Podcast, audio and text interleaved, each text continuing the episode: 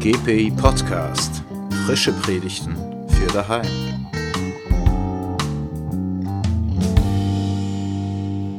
Mutter unser. Predigt von Christoph Kock zu Jesaja 66, die Verse 10 bis 14. Das hat sie sich anders vorgestellt. Paul ist erst ein paar Wochen alt und verlangt volle Aufmerksamkeit. Sie hält ihn auf dem Arm und hofft, dass er die Feier durchhält. Ihr Jüngster rülpst vernehmlich und spuckt. Nicht alles landet auf der Windel, die über ihrer Schulter liegt, es riecht säuerlich. Sie drückt Paul dem Kindsvater in den Arm, um die gröbsten Spuren zu beseitigen. Lenas Gesicht erscheint neben ihr über der Schultüte, und sie erhält einen strengen Blick von ihrer Tochter. Sie hofft auf eine kurze Rede der Direktorin, Sie hofft auf einen schönen ersten Schultag für ihre Große. Sie hofft auf ein entspanntes Fest. Im Garten ist alles vorbereitet, die Sonne scheint, aber als sie endlich nach Hause kommen, ist Paul durch den Wind und schreit. Während sich der Vater um Essen und die Getränke kümmert, läuft sie mit ihrem Sohn auf und ab. Sieht auf die Uhr.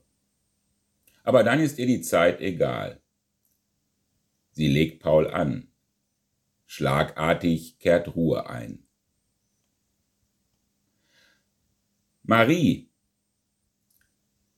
Die Stimme des Vaters schallt durchs Haus. Seufzend schleicht Marie die Treppe herunter. Warum hat Papa sie einfach nicht in Ruhe lassen können? Aber er besteht darauf, dass Marie Tante Annabel begrüßt. Tante Annabel ist Omas Schwester, also eigentlich Maries Großtante. Marie hat sich dem bevorstehenden Ritual entziehen wollen, weil Tante Annabel sie wie ein Baby behandelt. So hat es Marie gestern ihrer Freundin Caro erklärt. Sie redet mit mir wie mit einem Baby, sagt andauernd, wie süß ich bin und das mit so hoher Stimme. Hallo? Ich werd in zwei Wochen neun. Und dann drückt sie mich an ihre Brust und ich muss ihr Parfüm riechen. Echt jetzt?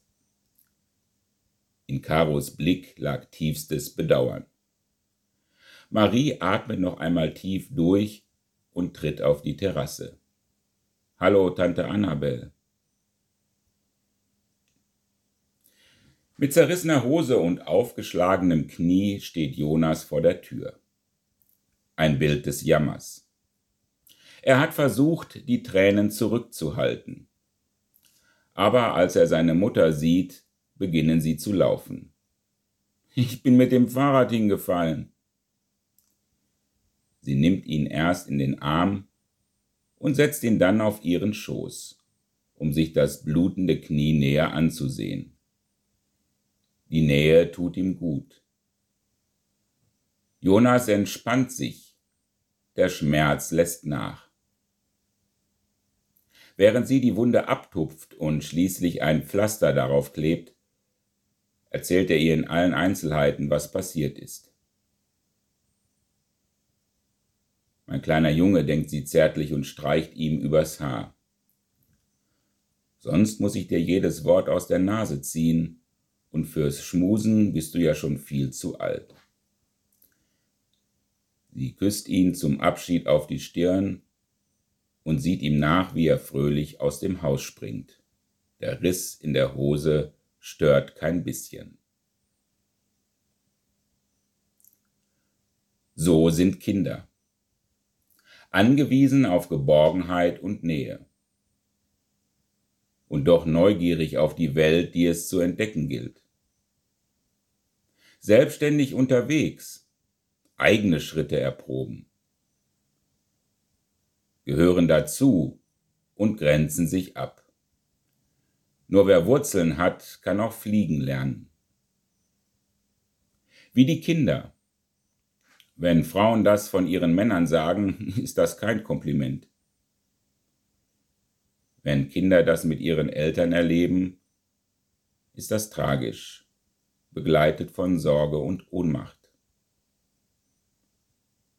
Wenn Jesus fordert, so zu werden wie die Kinder, was hat er da nur im Sinn gehabt?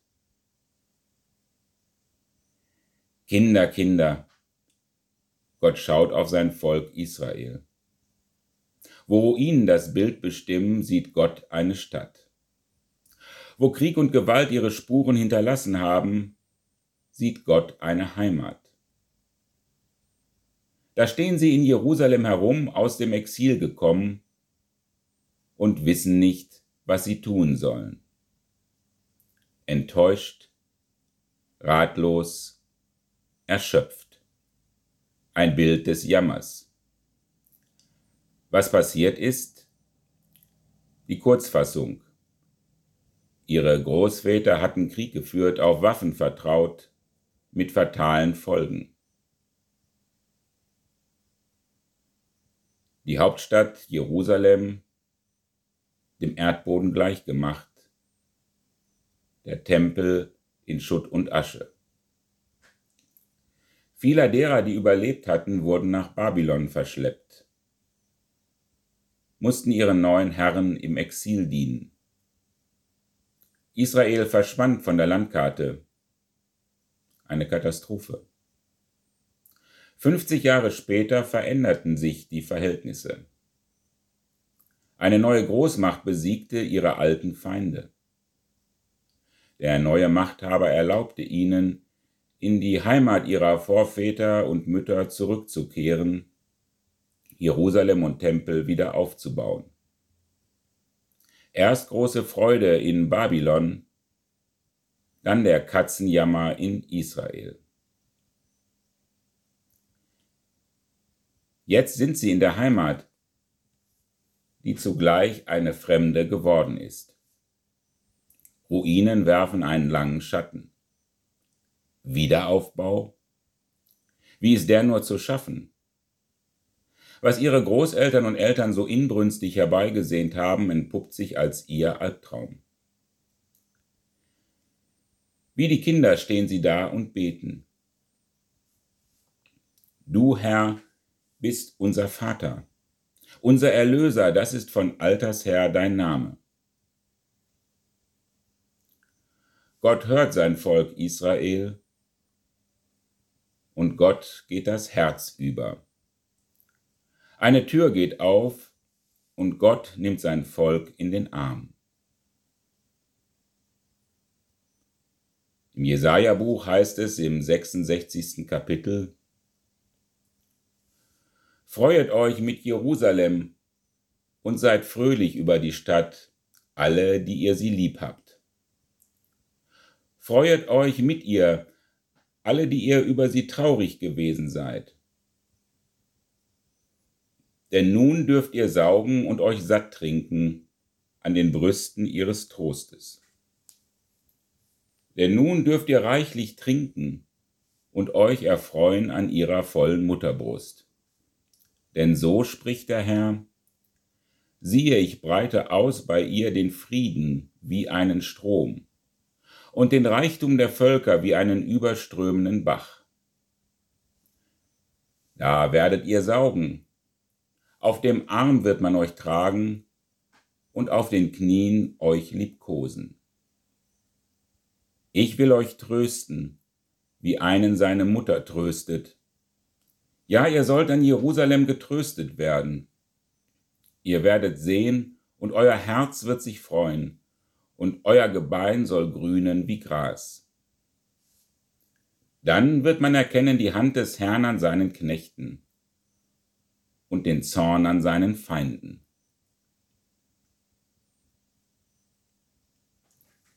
Sie beten zu Gott als ihrem Vater, und Gott verhält sich wie eine Mutter.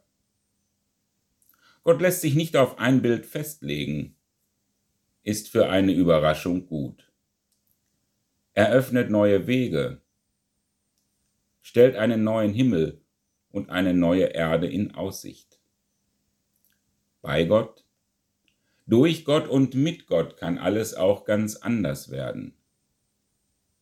Auch das Bild, das sich Menschen von Gott machen, machen müssen, um von Gott überhaupt reden zu können. Sie beten zu Gott als ihrem Vater und Gott gibt sich als Mutter zu erkennen. Diese Überraschung ist gelungen, weil so oft von Gott als Mann die Rede ist, vom Vater, Erlöser, seiner Liebe, seiner Gnade, seiner Treue. So selbstverständlich, so prägend, so lange eingebettet in einer von Männern dominierten Kultur, dass die Unterscheidung zwischen Gott und Mensch dabei auf der Strecke geblieben ist.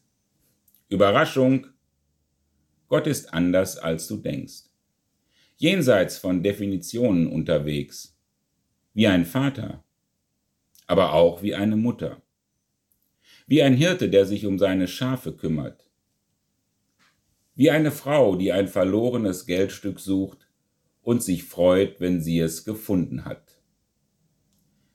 Wer die Bibel aufschlägt, trifft auf Vielfalt, nicht auf Uniformität, auf Widersprüchliches, das sich nicht verbinden lässt und doch nebeneinander Platz hat. Das mag zuweilen anstrengend sein, ist aber vor allem spannend. Gott, du bist, wie du bist.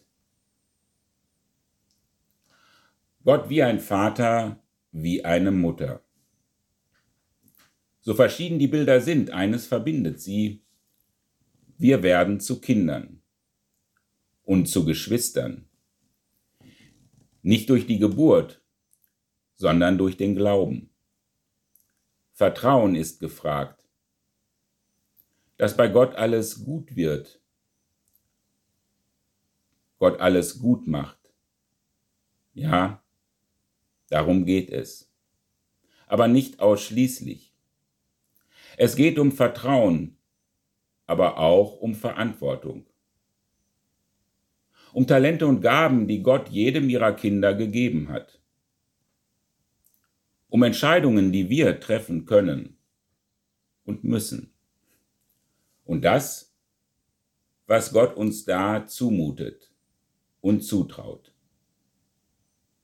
Ob wir es schaffen, umzukehren von ausgetretenen Wegen, die in der Sackgasse enden ob wir in der Lage sind, uns auf neue Wege zu trauen.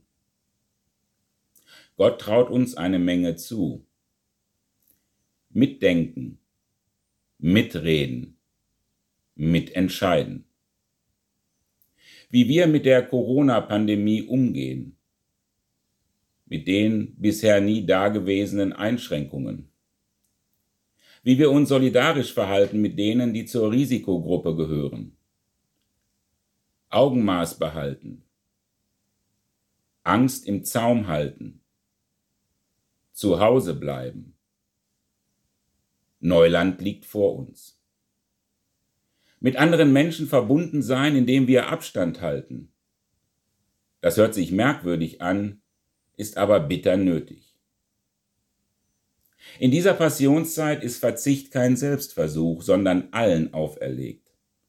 Kein Reisen, keine Konzerte, keine Feiern. Zugleich ist Fantasie gefragt, wie wir Kontakt halten können, ohne einander zu begegnen, was wir teilen können, Zeit am Telefon, was wir füreinander tun können, Wege übernehmen für die, die besonders gefährdet sind und immer wieder zuhören. Gott traut uns eine Menge zu. Es geht um Verantwortung, aber auch um Vertrauen. Dass alles, was wir tun, bei Gott gut aufgehoben ist. Dass Gottes Liebe den Ausschlag gibt, allen Unwägbarkeiten zum Trotz. Was für ein Vertrauen. Du kletterst bei Gott auf den Schoß und lässt dich trösten. Gott klebt ein Pflaster auf die Wunde und alles ist gut. Die Angst ist weg. In diesem Moment wirst du, was du längst schon bist. Wie ein Kind, das da betet, Herr, meine Seele ist still und ruhig geworden, wie ein Kind, das getrunken hat an der Brust seiner Mutter. Ein Kind, das getrunken hat, so ist meine Seele in mir. Israel hoffe auf den Herrn von nun an bis in Ewigkeit. Amen. Liebe Hörerinnen und Hörer, bitten wir um Gottes Segen. Gott, wir bitten, komm du und segne uns. Lege du deinen Frieden auf uns und rühr uns an mit deiner Kraft. Amen.